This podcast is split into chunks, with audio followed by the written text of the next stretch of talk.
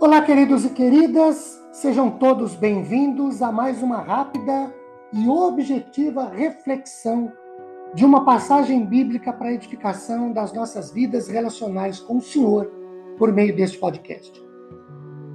Eu sou Ricardo Bresciani, pastor da Igreja Presbiteriana Filadélfia de Araraquara, situada na Avenida Doutor Leite de Moraes, 521, Vila Xavier.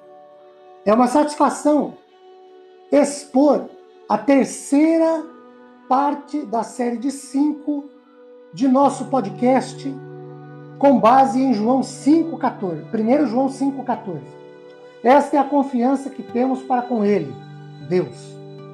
Que se pedirmos alguma coisa segundo a Sua vontade, Ele, Deus, nos ouve.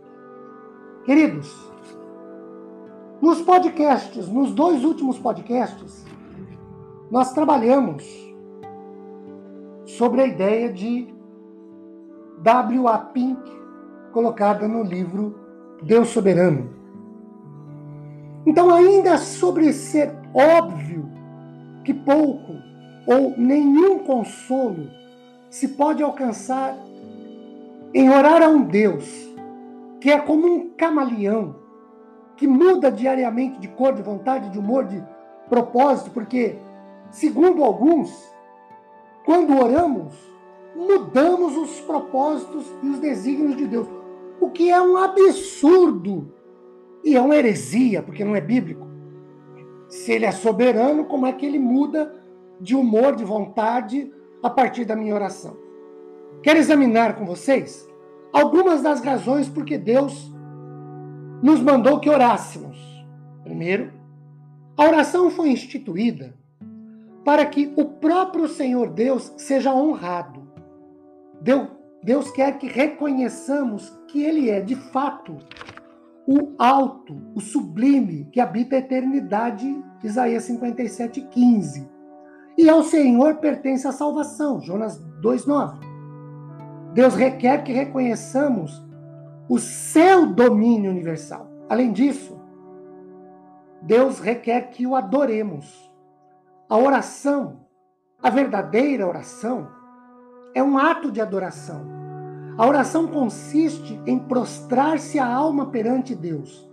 A oração é o invocar o grandioso e santo nome de Deus.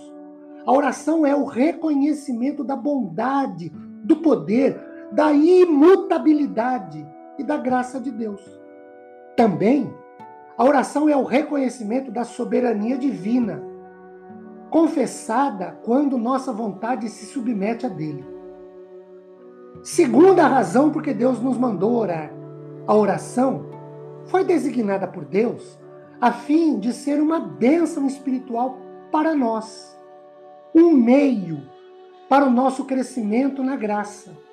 A oração autêntica consiste em chegarmos à presença de Deus, tendo consciência de Sua sublime majestade que deve produzir em nós o reconhecimento de nossa insignificância e indignidade.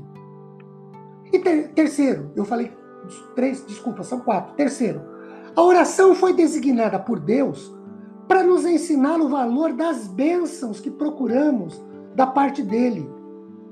O que nos dá ainda maior regozijo, alegria, satisfação e realização quando ele nos concede, segundo a sua soberana vontade, aquilo que pedimos. Mas não porque pedimos, e sim porque é a vontade dele. Quatro, a oração foi designada por Deus a fim de que procuremos da parte dele as coisas de que necessitemos e aguardemos confiantemente que, sendo da vontade dele, ele nos dará. Porque é o que o texto diz. Se pedirmos alguma coisa segundo a sua vontade, ele nos dá. Inverte. Se não for da vontade de Deus, ele não dá, porque ele é o soberano.